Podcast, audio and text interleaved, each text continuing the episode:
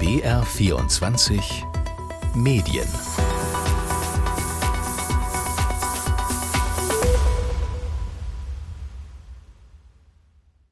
Extremwetter, Hitzewellen, steigende Meeresspiegel. Der Klimawandel ist kein Thema wie jedes andere, denn er betrifft uns alle. Und darum geht es heute in BR24 Medien. Klimawandel so unwichtig oder wichtig ist der deutschen Medien. Die Medien sind aufmerksamer geworden, aber reicht das auch? Bei Maischberger wurde vergangene Woche übers Klima diskutiert. Tagesschau.de hatte erst diese Woche eine große Recherche dazu, dass Landkreise mehr Extremwetter und Klimaschäden erwarten. Bei Kontrovers im BR Fernsehen wurden in einer Reportage Aktivisten der letzten Generation begleitet. Man sieht also, das Klima ist in den Medien angekommen, der Klimawandel. Aber wird der Klimawandel sichtbar genug gemacht oder regen wir uns nur zu gern über Klimakleber auf, als auf ihr Warum zu schauen? Wie berichten wir und präsentieren die Medien auch Lösungen? Ich bin Jonathan Schulenburg und in dieser Folge diskutiere ich mit Stefan Paulus von Acernis. Das ist eine Firma, die macht Datenanalysen für Medien. Die haben sich angeschaut, wie deutsche Online-Medien über den Klimawandel berichten. Hallo Stefan. Hallo, vielen Dank, dass ich hier sein darf. Und außerdem dabei ist Leonie Sontheimer, freie Journalistin. Sie ist Mitgründerin des Netzwerk Klimajournalismus, schreibt für verschiedene Medien wie Zeit Online oder Perspective Daily und betreut den Klimapodcast 1,5 Grad. Hallo Leonie. Hallo. Erste Frage an euch beide. Wie seid ihr zu dem Thema Klimawandel gekommen? Leonie, willst du vielleicht anfangen? Ich bin schon länger umweltbewegt, wenn man das so sagen kann. Das liegt auch daran, dass ich aufgewachsen bin in Niedersachsen, in der Nähe eines Ortes, ähm, in dem jährlich Atommülltransporte hingebracht wurden. Und Klima wurde dann, glaube ich, für mich relevant so 2009, 2010, als die große Konferenz in Kopenhagen so arg gescheitert war. Okay, dann kommen wir gleich nochmal mehr dazu. Stefan, und jetzt du, ihr untersucht Webseiten, aber warum gerade zur Berichterstattung über den Klimawandel? Also wir haben eine Software zur datengetriebenen Wettbewerbsbeobachtung für Online-News-Publisher entwickelt, sodass Medienhäuser erfolgreiche Artikel bei Wettbewerbern identifizieren können. Und dabei haben wir eben Webscraper, die auf diese Nachrichtenseiten schauen. Und dann veröffentlichen wir in regelmäßigen Abständen Reports. Ähm, und da haben wir uns unter anderem den Klimawandel angeschaut. Das ist ja klar, es ist das Thema der Stunde und es ist eben super relevant, auch wie darüber berichtet wird, dass das mit Daten hinterlegt dann auch sichtbar gemacht wird. Ja, Stefan, dich habe ich auf der Republika in Berlin gesehen, dieser großen Digitalkonferenz in Berlin, auf einem Vortrag, wo es darum ging, wie deutsche Online-Medien über den Klimawandel berichten. Sag doch mal kurz, wie berichten Sie denn? Wir haben bei diesem Vortrag äh, uns insgesamt zwei Zeiträume ein bisschen angeschaut. Einmal von fünf Publishern seit ungefähr eineinhalb Jahren, also von Januar 2021 bis jetzt Mitte des Jahres 2023. Wer war da alles ähm, dabei von den Publishern? Sag noch mal kurz. Das waren äh, BR24, Spiegel, FAZ, Tagesschau und Zeit Online. Okay. Und bei denen konnten wir zeigen, dass sich die Berichterstattung insgesamt zum Klimawandel erhöht hat, ähm, von ungefähr 3,27 Prozent aller Artikel im Aufmacher auf 4,29 Prozent aller Artikel im Aufmacher. Das klingt jetzt erstmal prozentmäßig gar nicht so viel. Wenn man sich aber überlegt, was es für eine breite Themenfülle da draußen gibt, dann sind 4,29 Prozent durchaus schon beachtenswert. Leonie, du schreibst viel über den Klimawandel und bist auch Mitbegründerin des Netzwerk Klimajournalismus. Was geht dir durch den Kopf, wenn du solche Zahlen hörst, dass es gestiegen ist? Ich habe vor allem noch eine Frage. Also was bedeutet, wenn es in den Titeln erscheint, sucht ihr nur nach dem Stichwort Klima oder ist es breiter? In dieser Analyse haben wir uns auf das Stichwort Klima beschränkt ähm, und dann in der Überschrift und im Teasertext ähm, auf den Nachrichtenseiten, auf den Startseiten. Hintergrund meiner Frage ist, dass natürlich die Klimakrise auch in Texten vorkommt, teilweise, wo es nicht im Titel steht oder so. Und das ist etwas, wo wir als Netzwerk hinwollen. Also wir glauben, dass die Klimaberichterstattung nicht bedeutet, dass immer in jedem Titel, in jedem Aufmacher Klima stehen muss, sondern dass es einfach dort mitberichtet und mitgedacht wird, wo es relevant ist. Und das ist heutzutage in natürlich fast allen großen Recherchen, hat irgendwie die Klimakrise auch einen Einfluss auf das Recherchethema. Ähm, und da sehen wir auch eine Veränderung, aber das ist natürlich zahlenmäßig nicht ganz so einfach zu erheben. Klar, und äh, Stefan, ihr habt da natürlich jetzt auch quantitativ drauf geschaut wahrscheinlich, also wie viel berichtet wird, oder? Oder also in der Wissenschaft unterscheidet man zwischen quantitativ und qualitativ. Qualitativ ist so ein bisschen auch, dass man auf den Inhalt schaut. Habt ihr da auch drauf geguckt genauer und vielleicht kannst du noch mal ein bisschen genauer auf die Zahlen eingehen, also wie viele Artikel zum Beispiel ähm, in dem Zeitraum auch veröffentlicht wurden zu dem Thema? Wir haben vor allem quantitativ drauf geschaut. Qualitativ ist es nicht so leicht. Da kann man dann so ein bisschen schauen, wer schreibt über Klimakrise, wer schreibt über den Klimawandel ähm, als, als Begrifflichkeiten natürlich. Und insgesamt haben wir in dem Zeitraum von Juni 2022 bis Mai 2023, Ende Mai, also ziemlich genau ein Jahr, ähm, 668.000 Artikel bei den äh, zehn untersuchten Publishern festgestellt und davon waren 15.161 zum Klimawandel. Ist das jetzt viel, wenn man sich das anschaut im Vergleich vielleicht auch zur Corona-Krise oder Inflation oder zu anderen Themen, die über die berichtet werden? Weil das, man muss es ja immer ein bisschen in Verhältnis setzen, oder? Genau, man, man muss es in Relation setzen. Verglichen zum Beispiel mit der Inflation ist es eben doppelt so häufig wie die Inflation, zumindest wenn man nur den Aufmacher, also die oberste Position auf der Webseite betrachtet. Ähm, da war die Inflation bei 2,21 Prozent, also ungefähr genau die Hälfte ähm, vom Klima. Wenn man das mit dem Ukraine-Krieg aber zum Beispiel vergleicht, dann liegt der bei 13,21 Prozent. Ähm, da ist also schon nochmal ein Riesenunterschied. Ähm, wir haben uns auch mal angeschaut, wie die Royals, also äh, das britische Königshaus, ähm, in den Medien vorkommt. Und äh, da waren es 1,27 Prozent der Aufmacher da kann man also schon sagen, gerade auch weil die Royals sehr omnipräsent sind, dass das Agenda-Setting schon so ein Stück weit funktioniert. Ich glaube, man kann aber immer noch sagen, okay, vielleicht sind die Royals ein bisschen zu viel im Vergleich zum Klimawandel oder der Klimawandel eben zu wenig.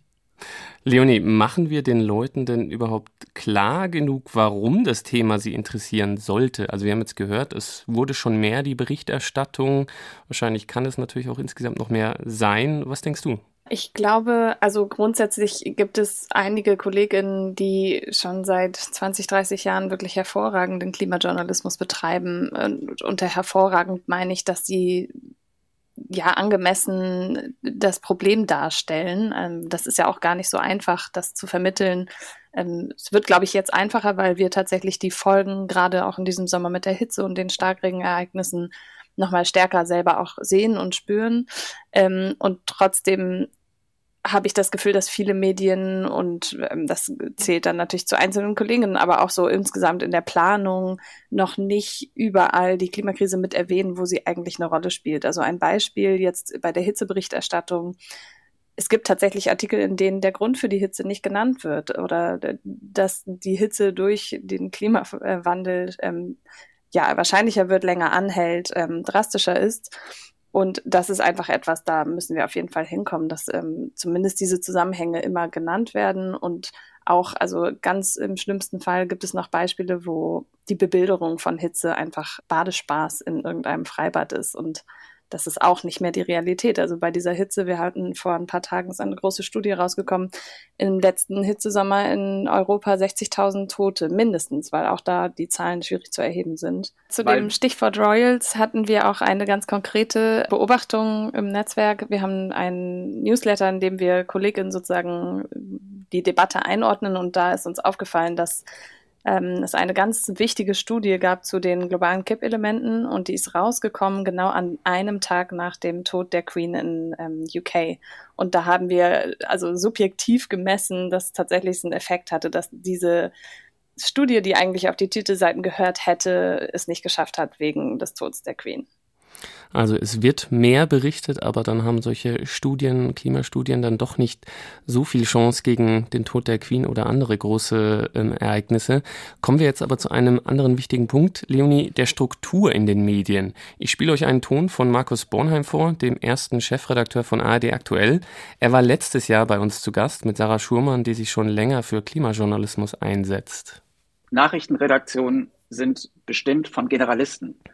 Wir haben, glaube ich, alle zusammen, das ist, glaube ich, wirklich ein Mangel, zu wenig tiefe Kenntnisse den Klimawandel entsprechend zu interpretieren und aufzubereiten. All das, was wir uns über zweieinhalb Jahre während der Corona-Krise so Schritt für Schritt und Tag für Tag erarbeitet haben, sieben Tage Inzidenz etc., all das, glaube ich, haben wir in der Tiefe in den meisten Nachrichtenredaktionen, für die ich jetzt spreche, so noch nicht. Da sind wir unheimlich darauf angewiesen, dass wir Fachexpertise bekommen aus den Fachredaktionen. Aber solange dieser Austausch noch nicht so hundertprozentig etabliert ist, sitzen wir da ein Stück weit, gerade in Nachrichtenredaktionen, auf dem Trockenen, um das wirklich auch richtig zu interpretieren an einem solchen Tag.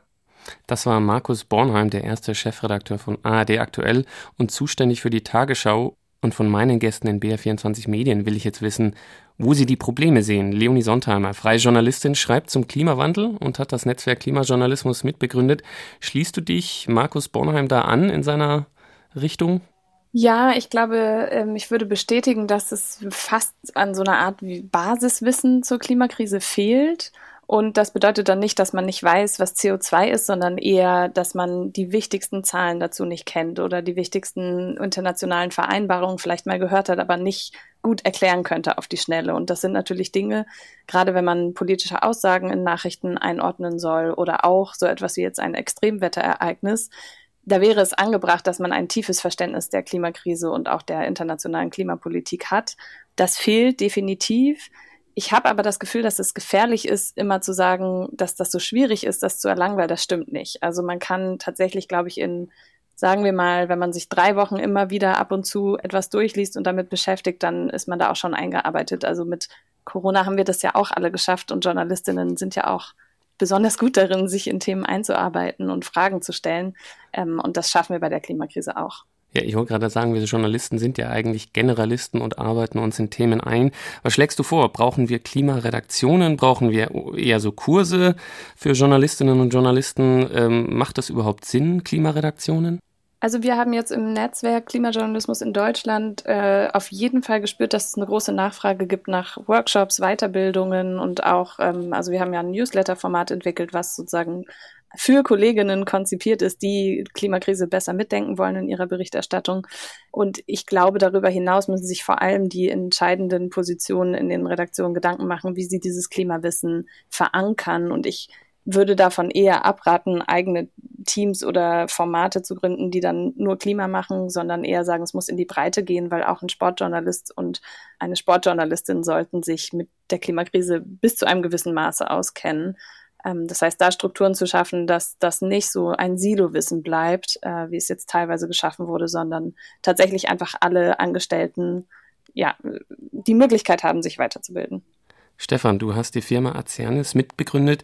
Ihr macht vor allem Datenanalyse. Ihr habt auch geschaut, wie über die letzte Generation berichtet wurde. Was habt ihr da rausgefunden? Da haben wir uns angeschaut, auch im Zusammenhang eben mit dem Klimawandel, wie über die letzte Generation und Fridays for Future berichtet wird, insbesondere in dem letzten ähm, Zeitraum von Juni 2022 bis äh, Mai 2023.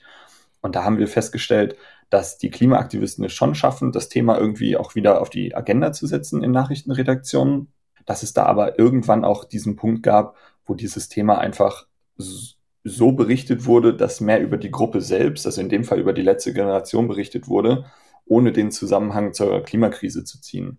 Ganz besonders krass war das zu dem Zeitpunkt, als es um die Durchsuchungen bei der letzten Generation ging, um die Hausdurchsuchungen, wo da eigentlich gar nicht mehr eingeordnet wurde, wieso macht die letzte Generation das eigentlich.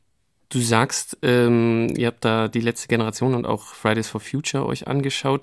Also schauen wir da vielleicht auch zu wenig drauf, um zu hinterfragen, was machen die eigentlich, sondern ist es dann wirklich eher die Aufregung, die dann auch sehr politisch auch motiviert ist in manchen Medien? Ja, eindeutig. Ähm, man konnte auch sehen, wie dieses Wort Klimakleber ähm, zuerst eben bei einem Medium stattgefunden hat, dann in die Politik geschwappt ist und dann auch von anderen Medien wieder aufgenommen wurde. Also schon so eine klare ja, Agenda-Setting bei einigen Medien. Jetzt möchte ich euch noch den Ton von Sven Plöger, der ist ja ARD-Meteorologe und war diese Woche bei Maischberger zu Gast. Er meinte, es sei auch ein psychologisches Problem in den Köpfen der Leute. Hören wir mal rein. Bei der Klimathematik, die weltweit eine Rolle spielt, die über Jahrzehnte, weit über unsere Zeitskala hinaus, bis über unser Lebensende hinaus eine Rolle spielt und die, wie Frau Herrmann vorhin sehr klug bemerkt hat, nicht dadurch weggeht, dass wir sie ignorieren, ist aber die Bedrohung nicht so konkret. Das heißt, es gilt, irgendwann passiert irgendjemandem irgendwo irgendwas.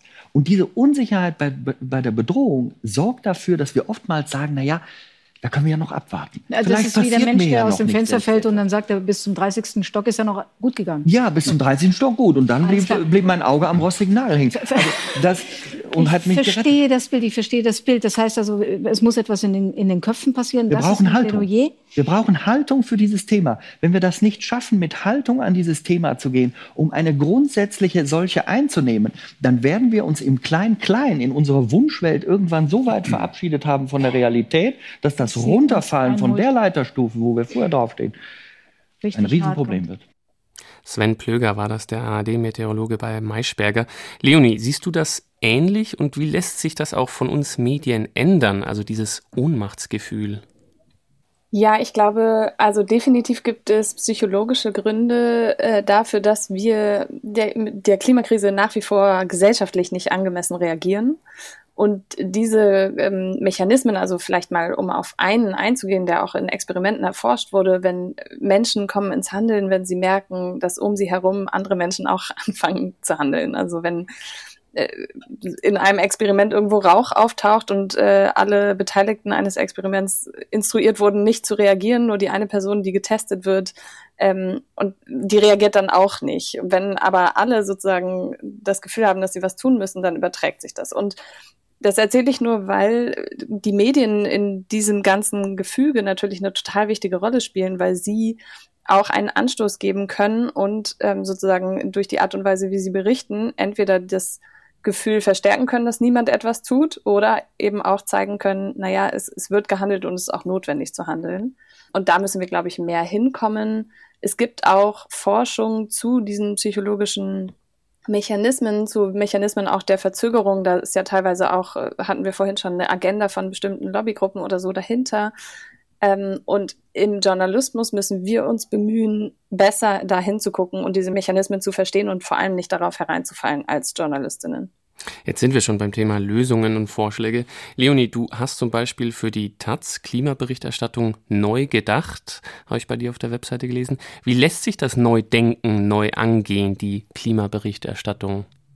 In dem konkreten Fall war das neue Denken, ähm, sich zu überlegen, wie man eine jüngere Zielgruppe erreicht. Und da war dann das Neue, dass wir auf eine andere Plattform gegangen sind, also nicht sozusagen auf der Website der Taz oder in der Zeitung berichtet haben, sondern auf Instagram einen Kanal ähm, geöffnet haben und vor allem für junge Menschen die Nachrichten, die die Taz ohnehin ähm, schreibt, so aufbereitet, dass dies die jungen Menschen anspricht. Und wir haben dann auch noch Videos dazu erstellt, äh, Reels, alles, was so auf Instagram, was es da so gibt. Und grundsätzlich merken wir auch da, und das ist, glaube ich, auch das, worauf du abzielst mit der Frage, dass natürlich gerade junge Menschen, die noch viele Jahre vor sich haben, sich auch positive Visionen wünschen. Die wünschen sich ein Verständnis der Problematik, aber dass dann die Medien nicht dabei stehen bleiben. Das geht also nicht darum, dass man einfach nur Lösungen aufzeigt ähm, und tolle Beispiele bringt, sondern dass man einfach tatsächlich nicht akzeptiert, stehen zu bleiben bei den Bad News, wie wir es im Journalismus ja so in der Breite doch noch recht viel tun. Das Problem ist ja vielleicht auch manchmal, die jungen Leute sind doch eigentlich ziemlich gut informiert und die wissen ja, was auf sie zukommt. Ist es eher so ein bisschen auch das Problem, dass wir Medien vielleicht nicht so gut an diese Informationen an die älteren Leute heranbringen können oder dass die das nicht so, also weiß ich nicht, jetzt mein Vater würde sich jetzt nicht Instagram anschauen oder TikTok oder so. Was denkst du denn, Leonie? Also erstmal glaube ich, ist es leider immer total schwierig, pauschal von jungen und älteren Menschen zu sprechen, weil es in beiden Kohorten oder in allen Altersgruppen halt informierte und nicht so informierte Menschen gibt und auch klimainteressierte und klima nicht so interessierte Menschen innerhalb der Zielgruppen. Ähm, aber was sozusagen von aus Perspektive der Medienhäuser natürlich Sinn macht, ist, wenn sie bisher vor allem ältere Lesende erreichen, dass die sich darum kümmern, auch eine junge Zielgruppe an ihr Medium heranzuführen. Und das war der Hintergedanke bei diesem Taz-Projekt. Stefan, wie ist da deine Meinung oder hast du da eine Idee, wie können wir kreativer Bericht erstatten, ohne immer zu sagen, wie schlimm es ist oder wie schlimm es werden kann?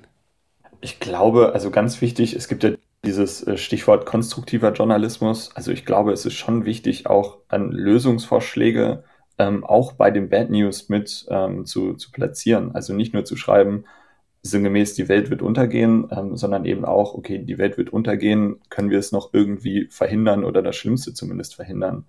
Ähm, ich glaube, da ist viel Potenzial noch. Ein aktuelles Beispiel dazu, ich weiß nicht, ob du darauf gerade anspielen wolltest, aber ähm, BR und ganz viele andere ähm, Sender und Korrektiv haben ja tatsächlich jetzt am Donnerstag letzte Woche eine große Recherche dazu rausgebracht, wie sich Städte und Landkreise an die Folgen der Klimakrise anpassen. Und das ist in meinen Augen auch eine konstruktive Berichterstattung, weil da wird sozusagen erstmal von dem Fakt ausgegangen, dass wir in der Klimakrise stecken und dass es Folgen gibt, die uns irgendwie gefährden als Bevölkerung. Und dann zu sagen, okay, was wird jetzt gemacht? Was sind die wichtigen Schritte? Was tun auch die einzelnen Stand Städte und Landkreise schon? Das ist total konstruktiv und das ist eine super Veröffentlichung jetzt, die auch in ja, natürlich den äh, verschiedenen äh, Kanälen dieser Sender gerade erscheint und wo ich hoffe, dass viele Menschen das mitkriegen. Ja, oder diese Woche war auch, äh, hatte ich auch gesehen, bei der SZ den Klimamonitor mit Grafiken auf ihrer Seite. Und da habe ich auf eine Sache geguckt, das war eine Weltkarte und dann liest man, null Länder betreiben Klimapolitik, die mit dem 1,5 Grad Ziel vereinbar sind. Und das hat mich erstmal stutzig gemacht und, hä, stimmt das? Kann das sein? Also ist es genau richtig, auch die Menschen so ein bisschen vor den Kopf zu stoßen, aber das auch gleichzeitig grafisch zu veranschaulichen, Leonie? Wir müssen einfach, es ist etwas, was wir ja schon immer sagen im Journalismus, wir müssen sagen, was ist. Und es ist ein Fakt, dass, also es gibt zwei, drei Länder, die so mehr oder weniger das eventuell hinkriegen mit dem fairen Beitrag zu dem 1,5 Grad Ziel und alle anderen nicht. Und das also gerade wenn selbst du davon noch überrascht warst, zeigt es ja auch, dass Menschen das einfach nicht wissen. Das heißt, wir müssen nach wie vor totale Aufklärung leisten über die Klimakrise, über die, ja, die Emissionen, dass wir mit den Emissionen nicht so weit runterkommen, wie es eigentlich notwendig ist, auf wie viel Grad Erderhitzung wir uns zubewegen und was das für Folgen hätte. Und dann aber, was ich vorhin gesagt habe, dort nicht stehen bleiben, sondern sich überlegen, okay, welche Emotionen ruft das jetzt eigentlich auch in unseren Rezipientinnen hervor und wie können wir die auffangen, weil wir wollen ja nicht, dass ähm, sich nur Panik verbreitet oder Menschen ähm, ja resignieren, weil sie glauben, sie können nichts mehr tun. Ähm, die IPCC-Berichte, also die Berichte des Weltklimarats, die in so sechs Jahresrhythmen ähm, herauskommen und die Klimawissenschaft zusammenfassen, einer von diesen drei großen Teilberichten ist zu den Lösungen. Das heißt, da stehen tausende Seiten voll von Lösungen, die es gibt, die technisch machbar sind, die wir nur umsetzen müssen. Und darüber müssen die Medien auch mehr berichten. Eine Frage an dich, Stefan, zum Ende.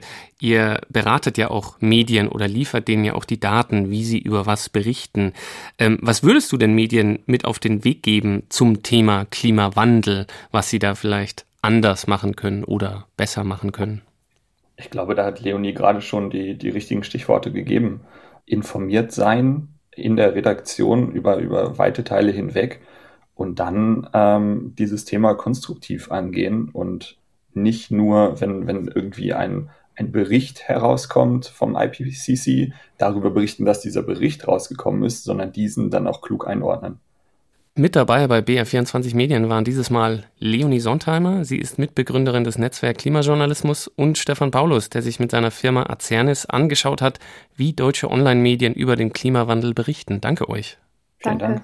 Wenn Sie Anregungen oder Fragen zu Medienthemen haben, schreiben Sie uns br24medien.br.de. BR24 Medien hören Sie natürlich auch in der ARD Audiothek. Das war's von mir, Jonathan Schulenburg. Bis zum nächsten Mal.